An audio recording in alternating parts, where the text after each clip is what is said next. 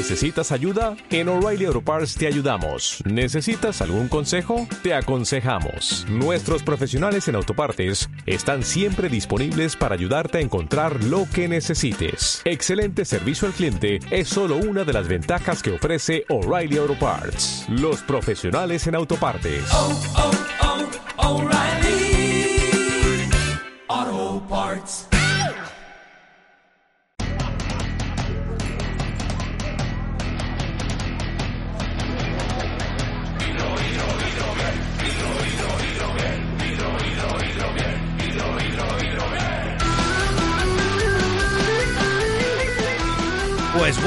Bienvenidos a Escuadrón Vikingo, otra semana más. Estamos en un capítulo especial, aunque este se podría decir que es doblemente especial, ya que lo tengo que grabar yo solo, porque esta semana han operado a Carlos de la rodilla y me dijo de grabar, pero yo ya le dije que no y preferí hacer este especial que ya le tenía también pendiente de hace mucho.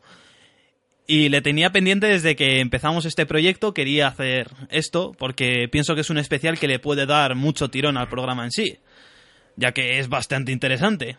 Como habréis leído en el título, seguramente eh, este capítulo tratará sobre el hidromiel. Así que, sin más dilación, vamos a ver qué nos depara el capítulo de hoy. Trataremos un poquito la historia del hidromiel y la receta y cómo se hace. Os dejaré en la descripción de iVoox todos los pasos y la receta en sí. Vamos a elaborar una receta bastante simple, es decir, para hacer una prueba. Es una receta bastante genérica, son unas medidas entre comillas estándar en las que si queréis hacer pues más cantidad simplemente tenéis que duplicarlas, no tiene más secreto.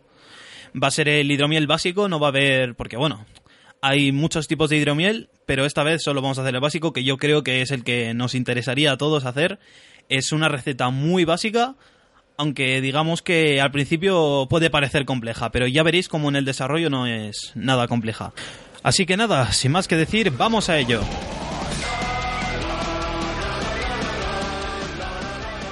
El hidromiel es una bebida alcohólica que se obtiene de la fermentación de una mezcla de agua y miel. Es una de las primeras bebidas alcohólicas que se consumió y se cree que es la precursora de la cerveza. Los primeros datos reales corresponden al siglo II a.C., época donde se sitúa un cuerno vacío encontrado en Alemania, en el fondo de un pantano, donde se encontraron restos de polen y levaduras, siendo este el testimonio más antiguo de la elaboración y consumo del hidromiel. Lo cierto es que esta bebida, el hidromiel, era bebida tanto por celtas como griegos, romanos, normandos, sajones y por supuesto los vikingos. En algunas de estas culturas, el hidromiel era usada para elogiar a los héroes. Según la mitología nórdica, como todos bien sabremos, el hidromiel es el único alimento del dios Odín. Cuentan las lenguas que en Roma Julio César consideró el hidromiel como su bebida predilecta. Las parejas consumían el hidromiel durante la lunación después de su boda para incrementar la probabilidad en el nacimiento de los varones. De aquí la costumbre de celebrar la luna de miel. La pérdida de popularidad se dio por la competencia tanto del vino como de la cerveza, pero sobre todo por la facilidad de conseguir que esta mezcla obtenga un sabor desagradable. Bien pues, vayamos a la receta. Para hacer una receta genérica, es decir, mm, una bebida digamos de prueba, usaremos un litro y medio de agua, 500 gramos de miel. Cuanto más pura sea esta miel, eh, mejor será el producto final. Así que ya sabéis cuánto querréis invertir vosotros. En la primera mezcla yo os recomiendo, no es por hacer promoción, pero hay un botecito de 500 gramos en hacendado que viene de lujo. Y un gramo de levadura. Es importante que esta levadura sea la orgánica y no química. La orgánica, para quien no lo sepa, es un tipo de levadura que viene como en daditos y no es la típica que viene en sobrecitos y es en polvo. Bueno, pues, para empezar la fabricación de este manjar de los dioses, pondremos en una cazuela el agua y la calentaremos a fuego lento. Añadiremos la miel removiendo la mezcla hasta que esta mezcla quede homogénea y cuando empiece a hervir la retiraremos del fuego y la dejaremos reposar. Seguramente se haya formado espuma, pero esto es normal ya que son las impurezas de la miel. Pero bueno, hay que retirar esta espuma y por supuesto la dejaremos, dejaremos reposar la mezcla hasta que consiga estar a una temperatura ambiente. ¿Cuándo conseguirá esta temperatura? Pues rondando sobre las 3-4 horas de reposo. Y si os preguntáis para qué se hace esto, es muy fácil. Es simplemente para no matar las bacterias de la levadura cuando la tengamos que echar eh, posteriormente. Bien, tras tener la mezcla a la temperatura ambiente, procederemos al trasvase a la otra botella o garrafa. Las garrafas son las míticas de plástico que podemos encontrar en cualquier mercado de desde 2, 6 litros, depende de la cantidad que hagáis. Por ejemplo, para esta recomiendo una de 2 litros ya que a mí me gusta que sobre espacio.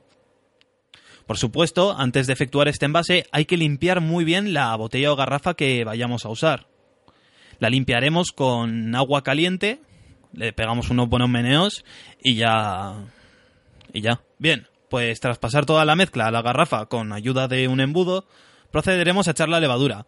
Esta la tendremos que diluir antes en agua templada. Removeremos la mezcla y la, derramaremos en la botella o garrafa, por supuesto, y removeremos la mezcla y ya concluiremos para ir a la fermentación.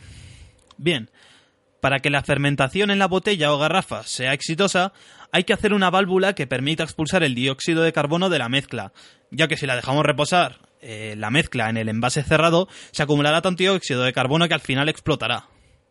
Así que tenemos varios métodos para hacer este tipo de válvulas, pero yo recalco dos, que para mi gusto son los más útiles está el método del globo, en el que cogeremos un globo y con un alfiler le pincharemos un par de veces. Un par de veces, por así decirlo, atravesando el globo de lado a lado para que se hagan cuatro agujerillos. Y lo pondremos en donde debería estar el tubo de la garrafa botella. Entonces, mientras se vaya haciendo la, la fermentación, lo que ocurrirá será que todo el dióxido de carbono que vaya saliendo infle el globo poquito a poco y en cambio por los agujeros salga así dióxido de carbono, pero no dejarán entrar el oxígeno. Luego está la otra versión de... Bueno, luego hay otra versión, perdón, de, de tipos de válvulas, que es la de los tubos con agua. En esta pondremos un tapón de corcho agujereado o incluso el de plástico mismo y pondremos un tubito que dirija a otra botella que esté medianamente llena con agua y esa botella en su agujero, en su tapón, perdón, aparte de tener agujero para pasar el tubo, tendrá otro agujero para que salga el dióxido de carbono. Así lo que evitaremos será que entre oxígeno al poner el extremo del tubo chocando con el agua y así haremos que salga el dióxido de carbono a través del agua y se expulse en la otra botella. Sé que esto suena un poco raro, así que os pongo links en la descripción o mejor las buscáis si os interesa hacer esta receta porque pienso que os va a servir más el que lo busquéis y sepáis cómo hacerlo mejor a través de un vídeo perfectamente. Bien, pues tras esto dejaremos reposar la mezcla en un lugar seco, frío, oscuro, lúgubre. ¿Y el proceso de fermentación cuánto durará? Pues más o menos entre 20 y 21 días. Tres semanas para los que sois de letras como yo. Pasados estos días procederemos al trasvase de hidromiel en una cazuela o en cualquier otro recipiente, pero que también esté bien limpio hay que tener eh, mucho, pero que muchísima precaución en respetar estos días de fermentación, ya que si se pasa, el azúcar que se está fermentando se acabará y los microorganismos empezarán a hacer de las suyas y crearán un sabor muy pero que muy desagradable. Y si hacemos mal la válvula, también el alcohol y el oxígeno harán reacción y se convertirán en vinagre. Para hacer el trasvase pondremos la garrafa con el hidromiel en un sitio más elevado y el recipiente en uno más bajo. Seguramente en el fondo de la garrafa haya pozos, pero tranquilos que es totalmente normal. Con la ayuda de un tubo de plástico succionaremos ligeramente por el extremo que enfoca al recipiente nuevo y así conseguiremos que el líquido descienda, así como los ladrones de gasolina, vamos. Es algo cutre, pero es eficaz y barato, que es lo que nos interesa. Lo mejor para mi gusto es desechar Mm, mínimo, vamos, máximo, perdón, un centímetro de la mezcla para no llevarte ningún pozo. Es decir, mientras vas echándolo, intentas controlar el otro tubito, el que está en el hidromiel, y cuando quede más o menos ese centímetro ya lo paras. Hay gente que prefiere apurar y ahí pone pues unos filtros en el tubo, en el otro extremo. Eh, para gustos colores y hay variedad de todo, pero yo sinceramente prefiero desechar el centímetro por si acaso. De todos modos, eh, llega el momento siempre de filtrarla después de esto. Puedes filtrarla dos veces o como quieras. He visto gente que filtra hasta cuatro veces. Pero yo prefiero hacerlo una porque es algo que lleva muchísimo tiempo y es un poco costoso. Os cuento. Cuando llegue el momento de filtrarla en un embudo pondremos un trozo de algodón en el en la parte del tubo o si no podemos poner los filtros de papel este que usan las cafeteras. Así que cogeremos nuestros depósitos finales, lo que serían botellas de cristal preferiblemente, lejos de porque, de porque molen más por la presión que pueda ejercer la mezcla, eh, ya sabéis que es como si fuese una especie de sidra o vino, y por si acaso es mejor guardarlo en botella de cristal. Yo prefiero eso. Bueno, pues tras ponerles el embudo, derramaremos la mezcla para que se vaya filtrando a través del embudo y el algodón. Y aquí viene la peor parte, ya que es un proceso muy, pero que muy, pero que muy lento. Así que es muy recomendable hacer algo de mientras.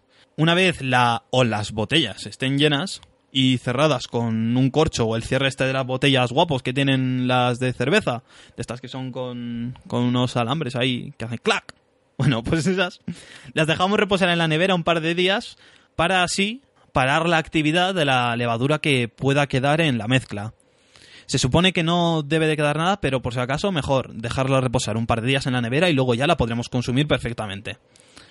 Respecto a la conservación, que seguramente os interese mucho esto de, pues hago el hidromiel y ya me lo beberé cuando tenga tiempo, no sé cuál, o cuando esté con mis colegas. Pues respecto a la conservación es muy fácil, se debería conservar igual que un vino.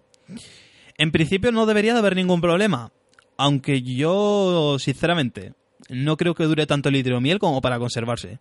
Porque si os sale bien, está que flipas. Y si lo hacéis con buena miel ya, ni os cuento.